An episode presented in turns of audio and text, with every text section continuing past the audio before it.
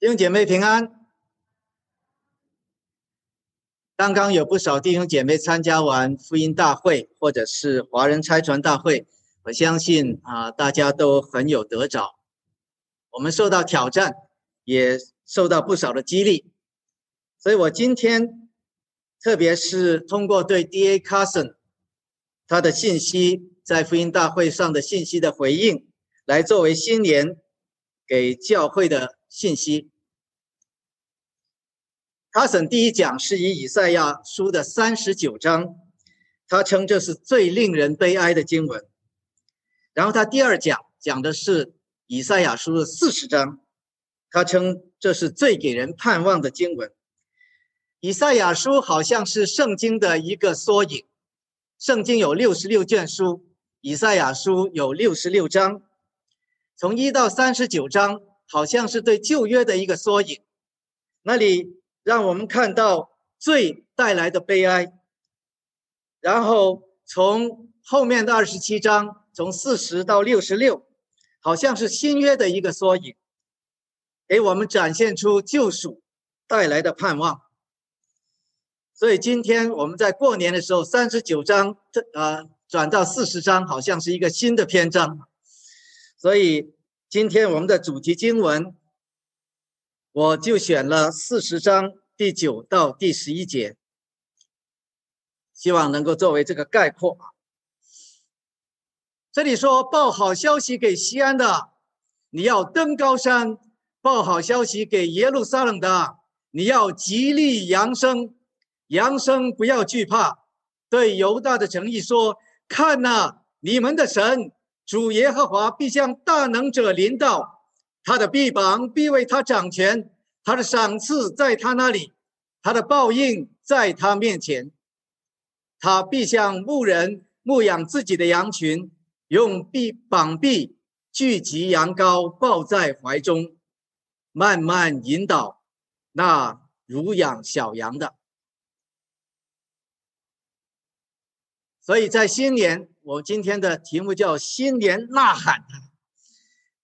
当我们转入这新的一年的时候，待会我们会看到，啊，一个很大的主题是说，主向我们向这个世界呐喊说，我们的神他就要降临，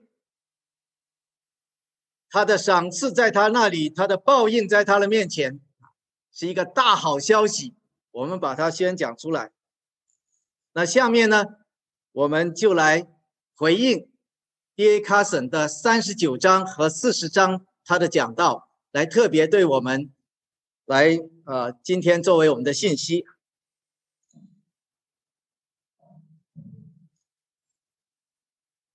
他三十九章就像讲啊，他是他认为全本圣经中最最令人悲哀的一个经文啊，为什么呢？我们下面会来看。不过为了让我们更加清楚。D.A. 卡森讲的这一个背景，特别是我们当中很多人对旧约可能不是太熟悉，所以我先引用一下旧约圣经的列王记下的一些故事，把西西家关于西西家的一些故事啊一些背景，先呃给大家讲讲。首先是。D.A. Carson 所讲的这一段啊，三十九章，他讲到的一个故事，是说，当时西西家得了病，那他祷告，然后神说再给他十五年，然后呢，当时巴比伦的就差遣他的儿子啊，国王差遣他儿子来探望他，听说他已经啊痊愈了。就给他一些礼物，然后西西家就带着他们去参观自己的仓库啊、宝库啊，让他看各样的东西，军军器、财宝，所有都给他看了。结果先知以赛亚就来找西西家王说：“嘿，之前说了什么？从哪里来？”他说：“从远方的巴比伦来见我。”那以赛亚说：“在你家里看见什么呢？”西西家说：“凡我家所有的，他们都看见。”我财宝没有一样不给他们看的。结果以赛亚对他说什么？他说：“你要听万军之耶和华的话。日子必到，凡你家所有的，并你列祖积蓄到如今的，都要被掳到巴比伦去，不留下一样。这是耶和华说的，并且从你本身所生的种子，其中必有被掳去掳去，在巴比伦王宫里当太监的。西西家对以赛亚说：“哎，你说耶和华的话甚好，因为在我的年岁，必有太平和稳固的景况。”那卡森说这一段是很悲哀的。那我们下面看一下关于西西家多一点的背景，然后我们可以明白这一段为什么这样讲。西西家可以说是在南国一个比较好的王。以色列自从所罗门以后啊，分成了南北两国。那南国就是犹大和便雅悯。那耶路撒冷是南国的首都，圣殿也在那里。可是长期以来，不管是南国北国，拜偶像成为非常的啊盛行，啊拜各样的假神。那么在南国，除了拜各样的假神，他们还有在秋坛里面敬拜，就是说在山上建一些坛。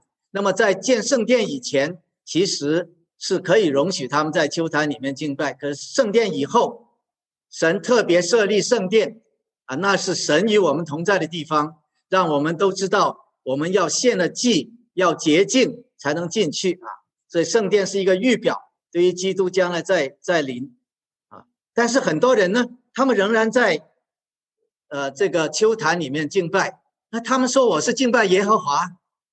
啊但是其实神认为这他们的心其实在敬拜假神，所以这也是拜偶像。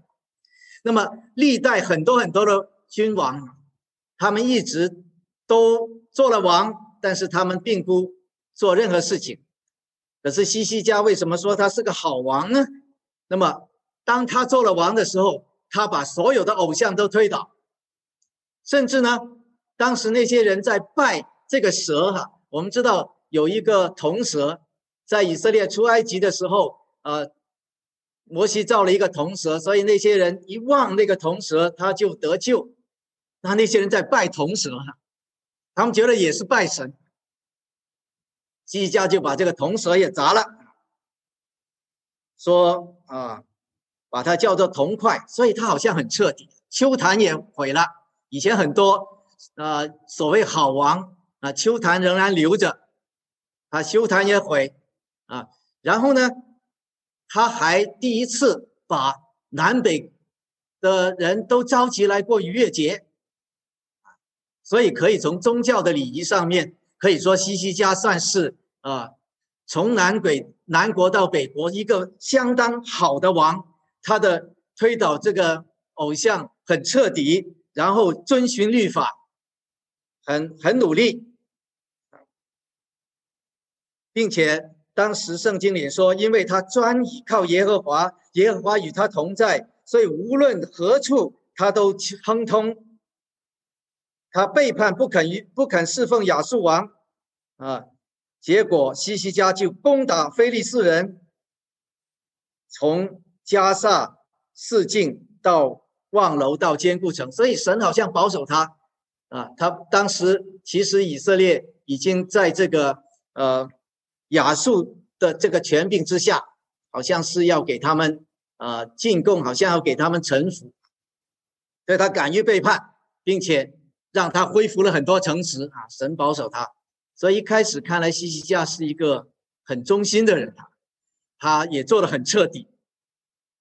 后来发生了什么事情呢？啊，开始跟亚述人对抗，然后西西家开始想，哇。我怎么能能够脱离跟他背叛呢？我靠自己力量不够，所以他就去联合埃及。他想埃及是一个大国，那以赛亚已经警告过他说要依靠耶和华，不要联系埃及。他要去，结果怎么样？这亚述国来攻打，攻打这个南国，所有城池都占领了，只剩下耶路撒冷。结果西西家就跑去求和哈，去搞见亚述王说：“哎呀，我有罪了哈，请你离开我，罚你罚的我都承担。”啊，这是在列王记下十八章。结果呢，西西家把耶和华殿和王宫府里所有的银子都给了他，所以以为没事了哈。结果呢，亚述汗根本不卖账，哈，他说我还是要攻打，叫人来大骂他，说你们，你们算什么？你们打仗依靠的是什么呢？你们叫依靠埃及吗？他不过是压伤的伪仗。你要靠耶和华吗？耶和华现在也保不了你，哇，非常的猖獗啊！所以他以前一个很忠心的，为什么忽然之间国家被打得一塌糊涂，只剩下耶路撒冷了？那这些人哈，他向他求和，这些人根本就不管他，他跟埃及联系联络，埃及也被打败了。结果这个时候呢，他悔改。他走进圣殿，跪在耶和华面前呐。他说：“耶和华，你侧耳听；耶和华，你睁眼看呐。”他说：“那个王打发使者来辱骂你呀。”他果然使得我们变为荒凉。但是耶和华我的神呐，现在求你救我们脱离亚述的王，亚述王的手。下面说什么？使天下万国都知道。唯独耶和华是神，他不只说求求你保守我哈，让我们有平安。他说让万国都知道耶和华是神。他回转，他悔改，啊，他去找以赛亚，要以赛亚为他祷告。所以要以，所以到第二天哈，耶和华的使者出去，在亚述的营中，这十九章哈，杀了十八万五千人。就他们第二天一出去，哈，那些人都退掉了。耶和华的使者一出现，那些人兵败如山倒。所以他应该已经接受一个教训了。他一个很依靠耶和华的人，但他看见危机哈，看见这个亚述打来，觉得自己兵力不够的时候。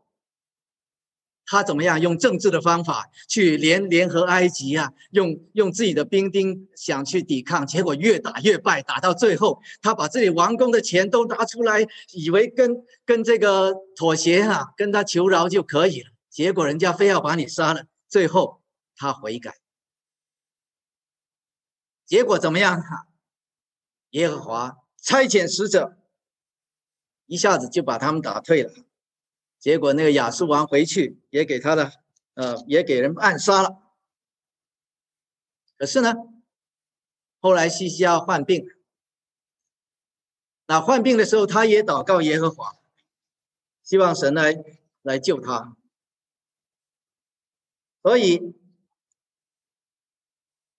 耶和华给他十五年，他说 OK，他我我听见你你你你的祷告，啊。我看见你的痛哭，所以耶和华的话就临到他。以以赛亚出来的时候，他到了中院，耶和华的话临到以以赛亚，叫他回去告诉他说，给他十五年的寿，可以活多十五年。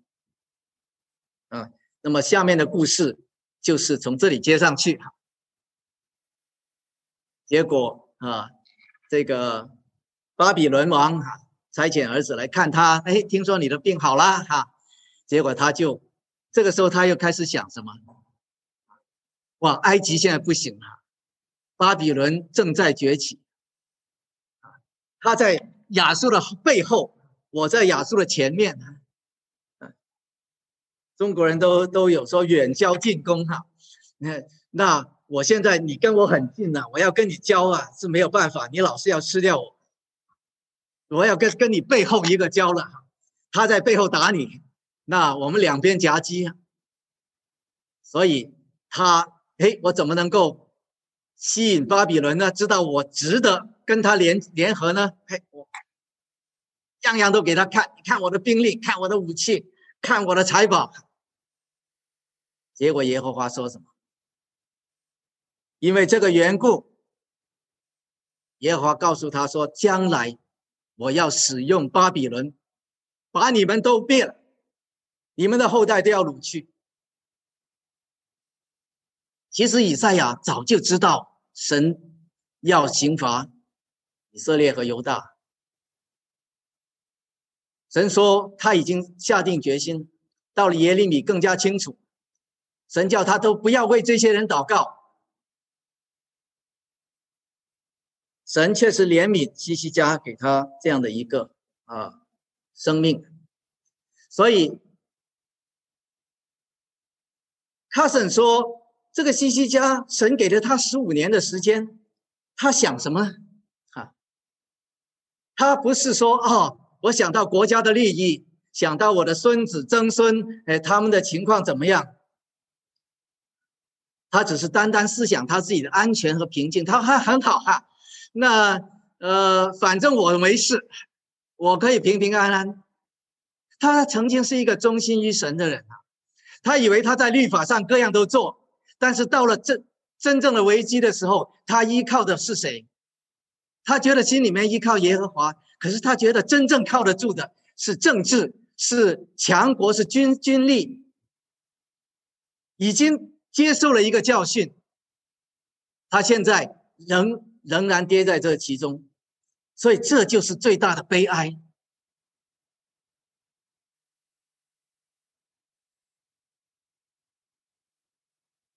然后卡森来问我们，他说这一章问我们一个问题，他说在新冠疫情，你最想要的是什么？基督徒最想要的是什么？他说当然我们应该祈求治疗的方案。他。当然，我们明白上帝会按照他的主权来做事情，所以神也会利用医疗，也会利用啊这这些科学来做事情。当然了，监督大选的结果也是对的哈。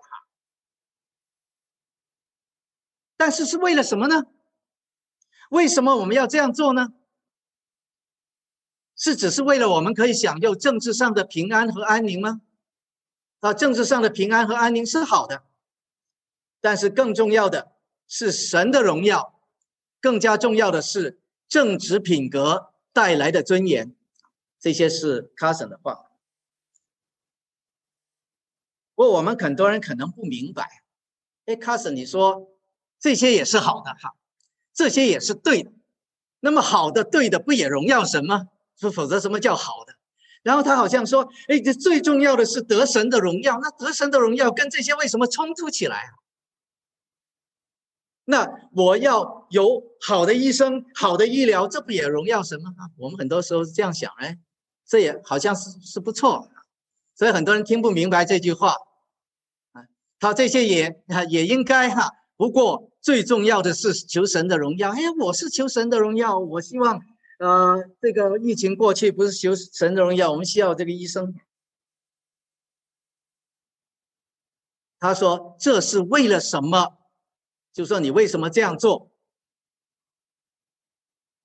如果只是为了政治上的平安和平静，这不一定荣耀神。你说，哎，我们有好的医生、好的科学家、呃，好的好的政治家，我们呃，那不是荣耀神吗？不一定。不信神的人也觉得可以。我们不信神。我们信各样的神，我们也是好的科学家，我们也是好的政治家，我们也可以带来平安，呃，政治上的安宁，我们也可以带来。所以，为什么需要神？为什么需要基督？为什么需要福音？什么是最荣耀神的？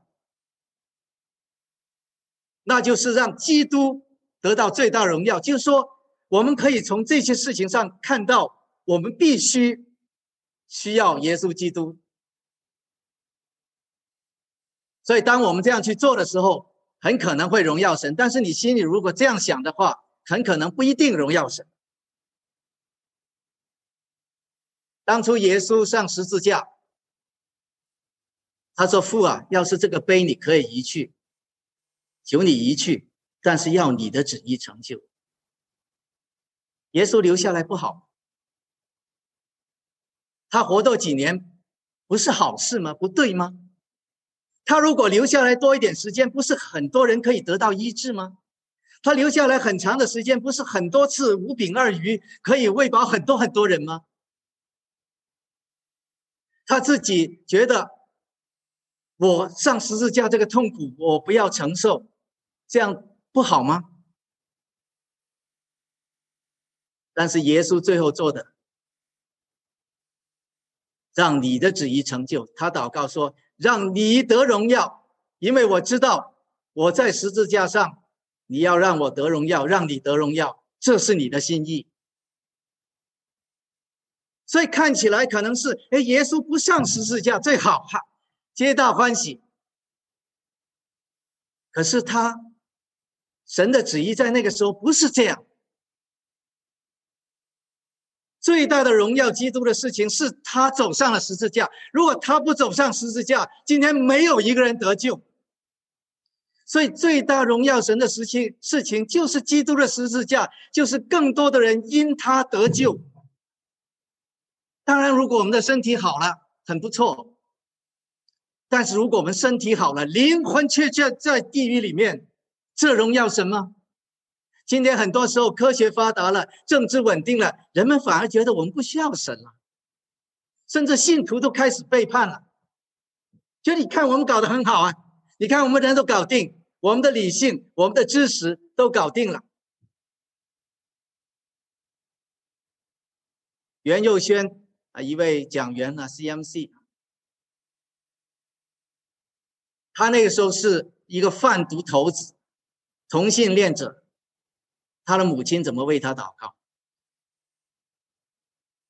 他的母亲当然说：“哎呀，让我的我我的儿子可以不吸毒，让我的儿子可以不同性恋，这个没有错。”但是这位母亲怎么祷告？他说：“神啊，求你做任何事情。”都可以把我的孩子挽回，让他悔改，让他得救，是这样的一个祷告。七年，他最后被抓到监牢里面去，他被查出有有艾滋病，看起来不是母亲所希望的结果嘞。但是他在那里信了。他的生命改变，改变了很多人，那是最荣耀神的事情。所以，当他的母亲在祷告的时候，他没有错，我应该这样去祷告。但他心里明白神的心意，使他的儿子得救，重要过使他的儿子成为非同性恋者，重要过使他的儿子不吸毒。如果他的儿子因为不成成为不吸毒，成为非同性恋者，却丧失了。那是更重要的事情，所以在那里，他想到他的儿子为他悔改祷告更重要。这里说更加重要的是正直品格带来的尊严是什么意思？正直的品格讲的就是基督的品格，就是神的 holiness 在我们身上的表现。今天很多时候涉及到政治、经济、呃文化，都是什么？不管黑猫白猫，抓到老鼠就是好猫。你如果科学上有成就，如果你做做总统的话，这个国家可以安定。如果你赚钱赚得多，事业成功，你就是好猫啊。你你说你爱我性侵某个人不重要啊？你说我呃这个利用政治来贪腐啊不重要。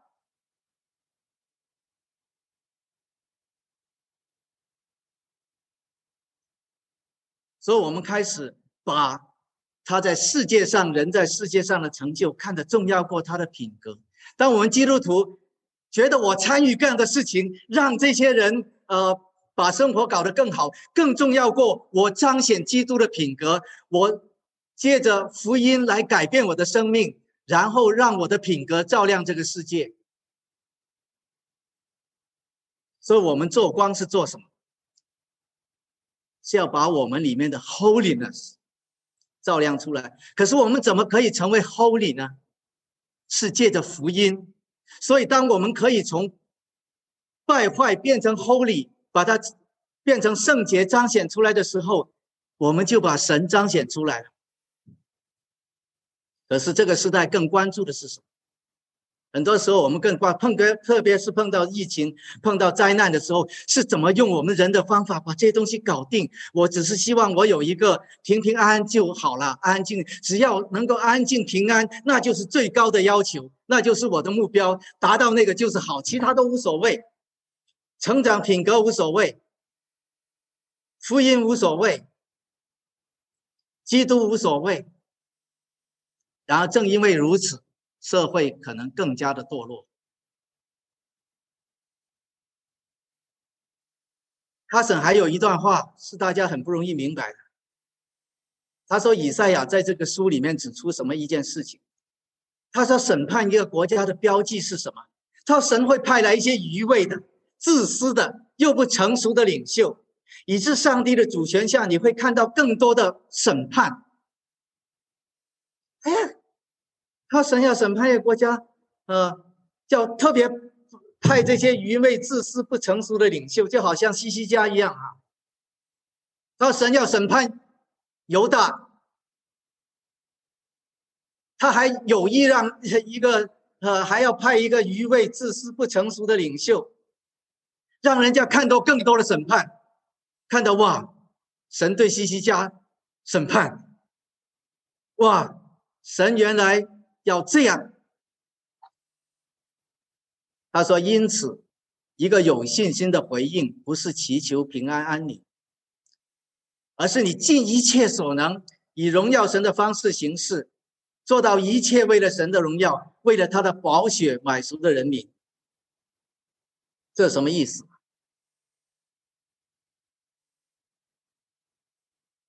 旧约的时候。”以色列国其实就是今天教会的一个雏形。我们是属于神的，属于神的人会不会被审判？我们不会被地狱的审判，因为耶稣基督已经承担了。但是彼得说。审判从神的家中开始。一说神要管教我们，希伯来书说神要管教我们是是他的儿子，他才管教私生子就不会管，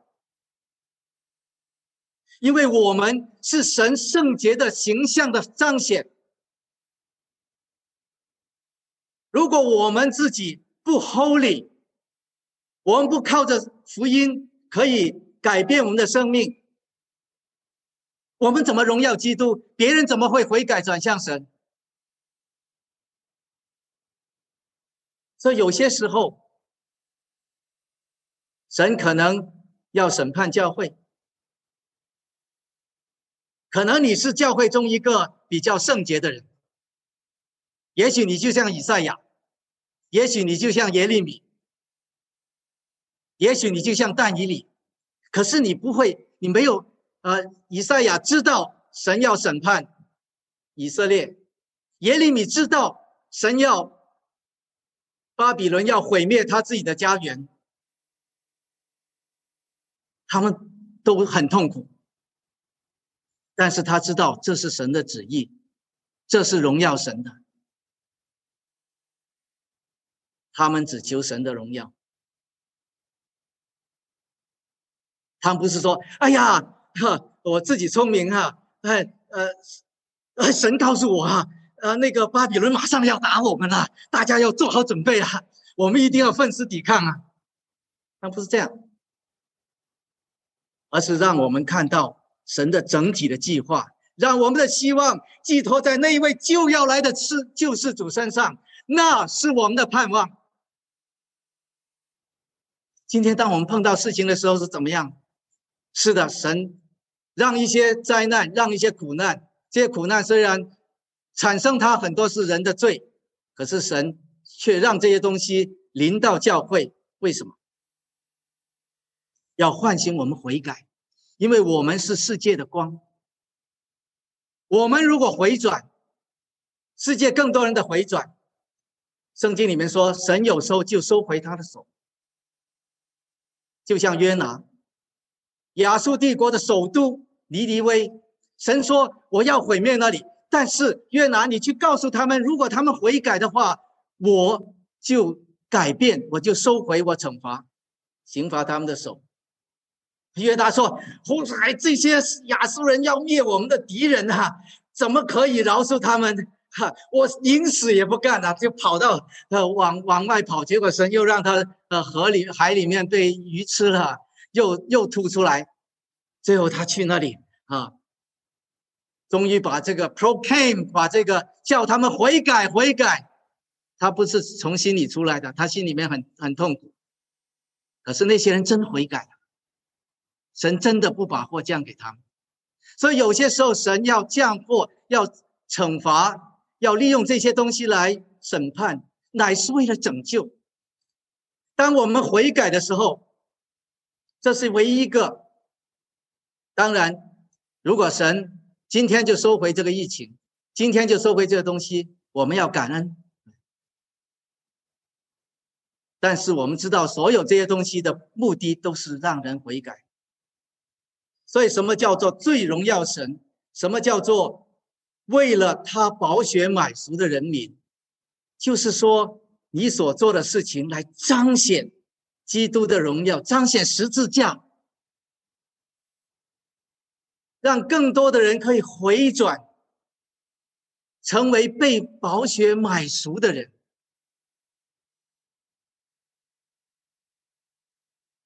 然后开始讲四十章，这是我们的盼望，这是今今天很重要的的的一个啊。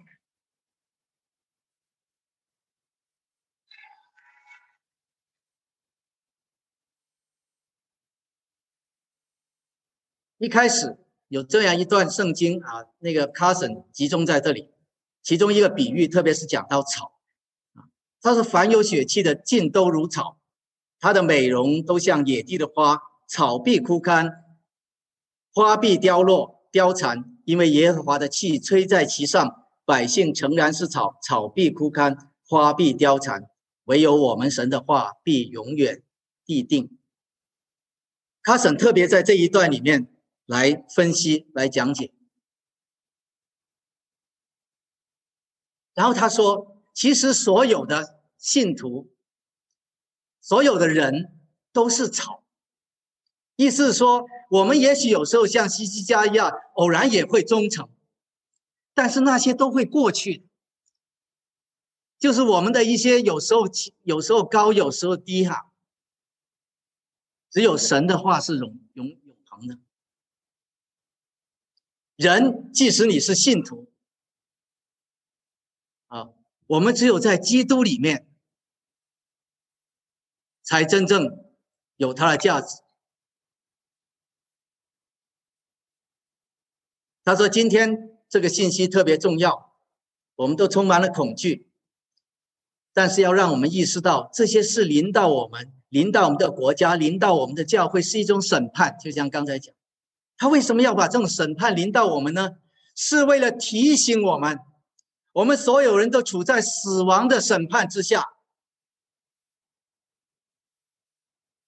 就像 Francis Chan 在那里讲，他说：‘啊，今天。’”以前人家读那句话哈，呃，保罗讲那句话，哦，我要是死了，就与基督同在，好的无比啊！我要是在，就是为了你们。他说很多人讲讲这句话，我们哪个人体会到我要是死了最好啊？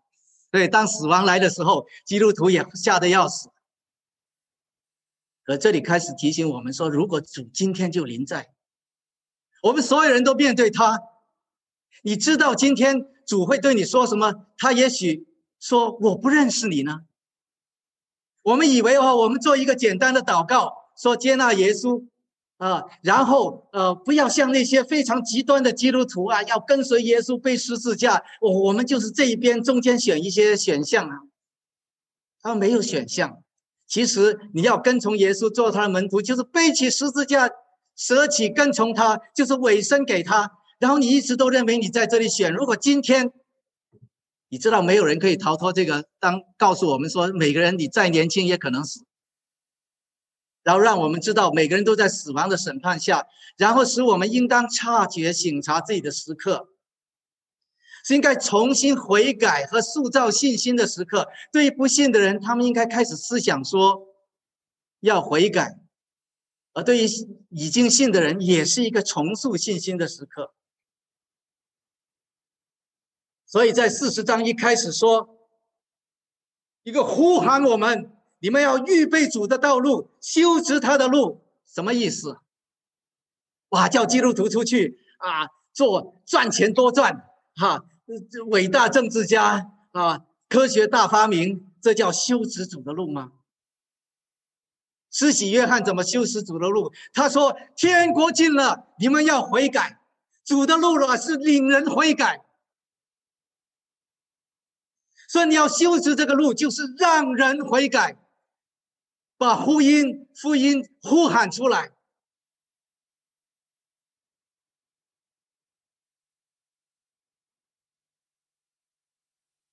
然后，卡森讲到下面的一段，他特别强调说，讲到神看我们像蝗虫，那神坐在地球大圈上，地上的居民好像蝗虫，他铺张穹苍如幔子，展开诸天无可住的帐篷，他使君王归为虚无，使地上的审判官成为虚空。卡森在。做了很多很多解释、分析圣经以后，他这样讲：“他说，今天谁有能力，谁有权柄，在这个新冠病毒的时候，那神当然可以使用一些工具来达到了目的了。但是如果你开始制造偶像，他说你很快就会发现，这些看起来很辉煌、宏伟的偶像，不久就倾倾覆了。”只有神永远不会倾覆。他说：“那些在华盛顿特区的政客，那些尊贵的、拥有财富的政治大腕们，诸如此类。”他说：“在神的面前，都像蚱蜢一样。”他说：“我不是不尊重这些总统，不尊重这些参议员，不是这样的，而是表明他们的价值是相对的。”最终而言，如果上帝在我们的生命里面退去刺猬，或者我们一切恐惧的盼望和盼望都是来自政治，那就有问题。所以今天很多人哦，我要支持哪个总统，这不是问题，你支持总统 A 也可以，支持总统 B 也可以。但是如果你把这些总统、参议员看成是救星，哇，他们如果这样这样上台。那我们就得救了，美国就得救了，基督教就得救了，教会就得救了。如果没有他们，那我们呃就得不到这些 vaccine，或者得到这些 vaccine，我们就就怎么样了？然后上帝在我们的生命里面退居次位。虽然我们选这些人不是啊，就认同他们的品格，也不是说我们就认为他啊。都可以，但今天很多人，就像刚才讲，他觉得这些品格不重要，把这些人抬到一个高度啊，这些人是神的仆人，他们来这来神差遣他来拯救教会啊，这些人是现在带领我们啊战胜撒旦的，这这就有问题了。因为当我们开始塑造偶像，很快就会发现这些偶像都要倾倒。为什么以色列要灭亡？是因为他们不认为十诫是对的吗？他们的国是按十诫来，是按律法所建立的。最大的罪是拜偶像。西西家神为什么要管教他？他难道不是表面都都把律法都恢复了吗？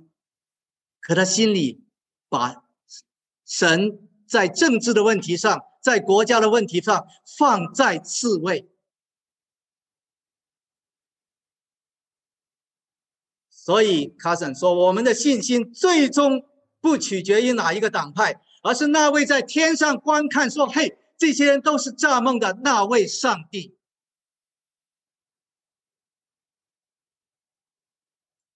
最后，卡森用这啊最后四十章。他强调一点，在当时以色列都在抱怨啊，雅各就代表以色列。哎呀，我们的道路，耶和华为什么把它隐藏起来？我们的冤屈，神为什么不问呢？我们很多人都很忠心呢，今天为什么被掳啊？神为什么还不还没有听见呢？他说：“永在的神耶和华，创地基的主，并不疲乏，也不困倦。他的智慧无法测度，神不会疲乏。哎呀，管不了这帮人了，算了哈，我也不会困倦。神不会太小。”他不会不知道，但是那些认为自己疲乏、困倦、软弱的人，那些等候耶和华的人，他必然重新得力。神要使他如鹰展翅上腾，奔跑不疲倦，行走不疲乏。卡森特别引用哥林多后书，讲到保罗说：“神。”的能力在软弱的人中间彰显出来，啊，保罗自己常常软弱，他说：“我要为软弱夸口。”基督徒软弱，我们会软弱，可是当我们软弱的时候，我们转向神悔改，神不但不会离弃你，他没有忘记你，他也没有疲乏，他要使你重新得力。神的能力要在那些软弱的。却愿意悔改，跟从他的人身上彰显出来，因为那是对福音最大的见证。如果什么东西都你搞定了，那怎么荣耀神呢？人骄傲起来就觉得他了不起，所以连保罗这样了不起的人都谦卑下来说：“我不过是一个罪魁，我别人软弱我也软弱。”他说：“在软弱的事情上我要夸口，因为在那里我看见基督的大能。”所以。西西家的问题不是他软弱，说哇，西西家他这样的人都我比西西家还远的呢，我怎么办呢？神要抛弃我？No，西西家最后他是不在他的信心跌倒，他那个时候不祷告，不转向神，不悔改，承认自己软弱，把自己交在神的手里，求他的能力彰显，求他的荣耀彰显。这是神给我们能力的一个源头，这就是福音。耶稣基督在十字架上看起来软弱，他的爱却能够征服人心，把人心改换，而不是凭着刀枪剑戟。是的，我们基督徒可能面对这样的这些挑战的时候，我们会软弱。但是当我们回到主的面前，愿意悔改，说我们是软弱的。求主让我们看到你的荣耀，因为我们知道你掌管一切，你要使我们重新登立，你不会疲乏，你不会智疲倦，你的智慧无法测度。我所有的力量单单依靠你，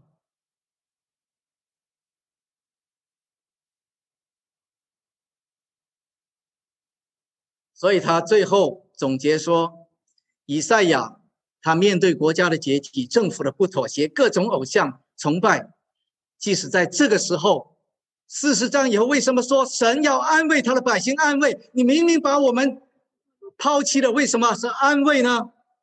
因为神所看到的不是今天，神所看到的是整个旧恩的历史。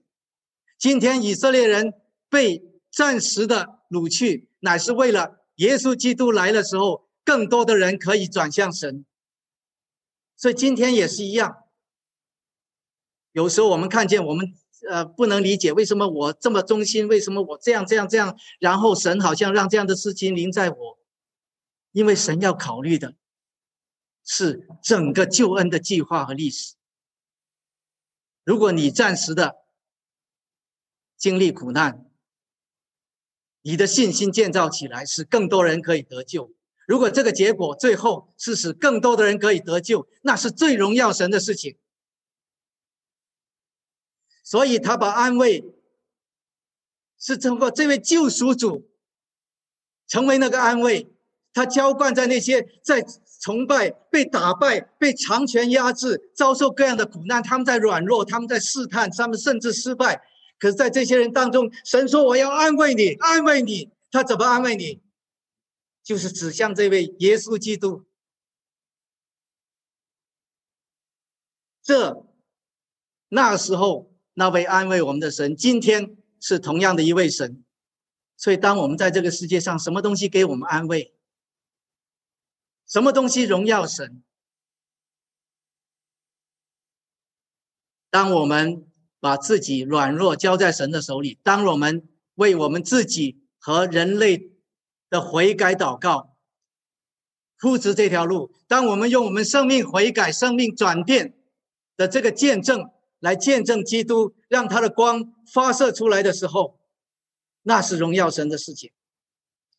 而不管我们碰到什么样的情形，那个真正给我们的安慰的，就是十字架上的羔羊。因为他最终要来审判，他最终要赐给我们荣耀的冠冕。他今天与我们一起，他最终他马上就要回来。所以，我们基督徒一方面很盼望主耶稣快点回来，同时我们也会要准备说，我们会要继续受苦，要忍耐。然而，所有的一切都是向着那个基督再临的那个意象。神最后审判世界、拯救世界的那个意象，所以愿他得荣耀。今天我们也是纪念主的时候，我们用第一周来，让我们今天都到神的面前来悔改，不但为我们这段时间我们的软弱、我们的试探中的犯罪悔改。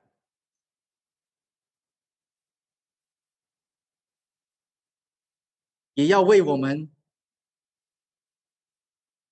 在软弱的时候没有转向，单单转向这位救主悔改。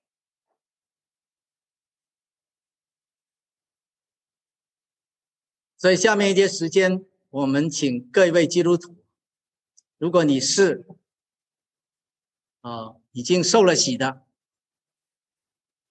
我请你们一一起。啊，在我们面前，来首先用一些时间来思想我们自己的罪，到神的面前来悔改，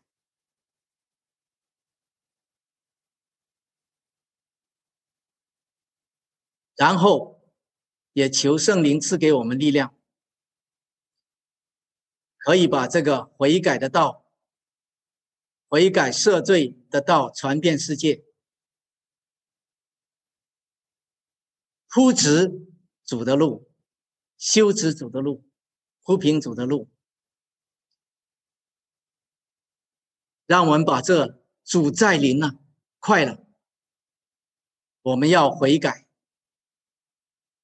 向世人呼求出去。让我们用一点时间，我们安静在神的面前，祷告，悔改。亲爱的主耶稣。我们感谢你，我们不过是像草一样，像蚱蜢一样，我们的生命，地上的生命也会过去。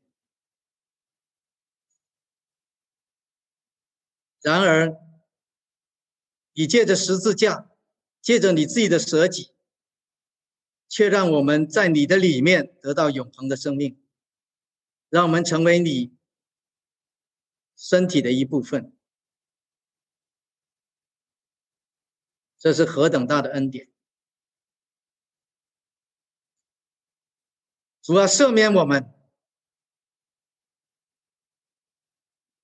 我们在这个世上虽然得了这样的恩典，我们常常所关心的却是我们个人生活。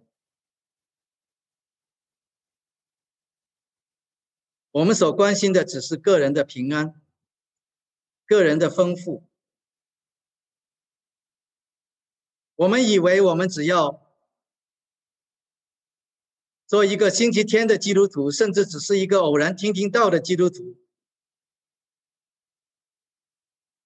我们可以做这样的选择，我们就可以在你在临的时候。与你同在。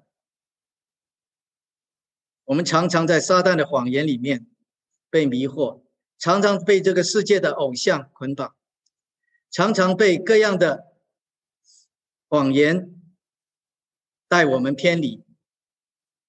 我们的心注目在世界上各样的东西，权力、金钱。我们用人心建造各样的偶像，表面上好像仍然遵从你，主要让我们悔改。如果我们已经真实相信你的人，我们有软弱，我们有跌倒的时候，但是我们知道基督你是我们的中保。我们今天来到你的面前认罪。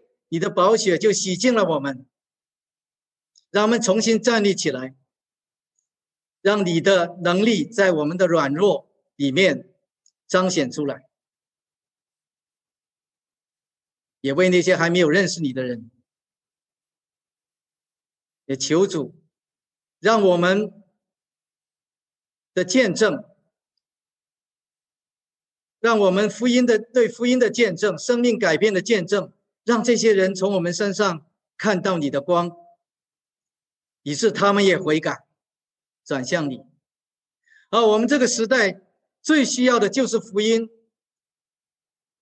我们面对所有这些苦难、这些审判，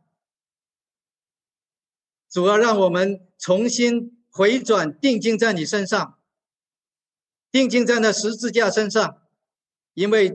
十字架的道理在世人看起来愚拙，却是神的大能。